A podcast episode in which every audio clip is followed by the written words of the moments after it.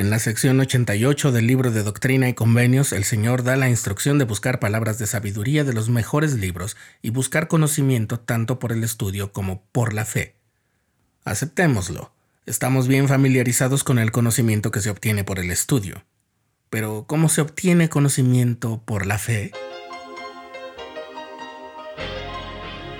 Estás escuchando el programa diario presentado por el canal de los santos de la Iglesia de Jesucristo de los Santos de los Últimos Días.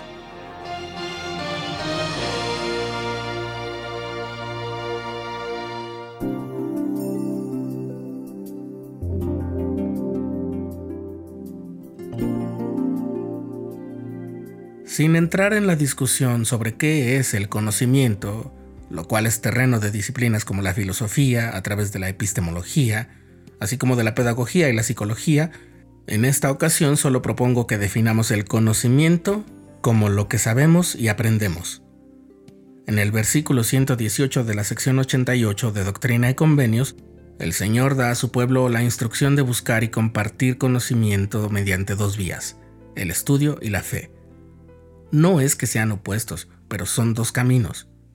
Dice el versículo, por cuanto no todos tienen fe, buscad diligentemente y enseñaos el uno al otro palabras de sabiduría. En esa primera parte el Señor admite que puede ser difícil que la fe sea la fuente principal del conocimiento del Evangelio, y quizás de cualquier otro tipo de conocimiento, como lo vimos en el episodio en el que hablamos de la luz divina, que es la fuente de toda verdad. Y como no todos tienen bien ejercitado su músculo de la fe, el Señor invita a sus siervos a nutrir el conocimiento mediante la mutua enseñanza como hacemos en muchos otros ámbitos de la vida. Y entonces sigue, sí, buscad palabras de sabiduría de los mejores libros, buscad conocimiento tanto por el estudio como por la fe. Sobre nuestra búsqueda de la verdad, el presidente Dallin H. Oaks de la primera presidencia dijo en la Conferencia General de octubre de 2018 lo siguiente, los métodos de la ciencia nos llevan a lo que llamamos verdad científica, pero la verdad científica no es la totalidad de la verdad. Aquellos que no aprenden por el estudio y también por la fe limitan su comprensión de la verdad a lo que pueden verificar por medios científicos. Eso pone límites artificiales a su búsqueda de la verdad.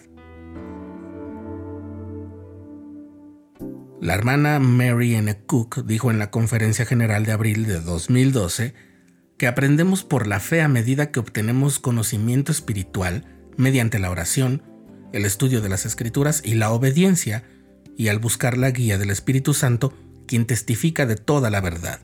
Si tú haces tu parte, continúa la hermana Cook, para adquirir conocimiento, el Espíritu Santo puede iluminar tu mente.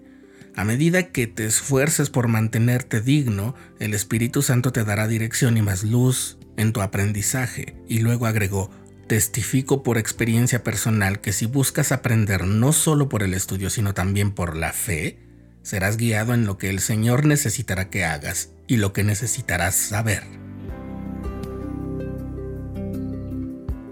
El elder David A. Bednar del Quórum de los Doce Apóstoles dijo en la Conferencia General de octubre de 2007 que aprender por la fe requiere un esfuerzo espiritual, mental y físico y no solo una recepción pasiva.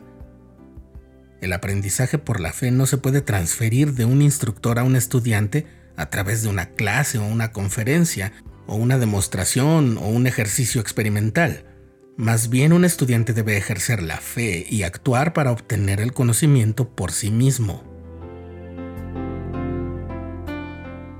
Como podemos ver, aprender por la fe significa crecer espiritualmente, alimentar nuestra alma mediante las experiencias espirituales, obtenemos el conocimiento de las verdades eternas, quizás no mediante el razonamiento y quizás no en nuestro saber teórico o práctico, pero como dice el profeta Alma en el libro de Mormón, sí sentimos que crece.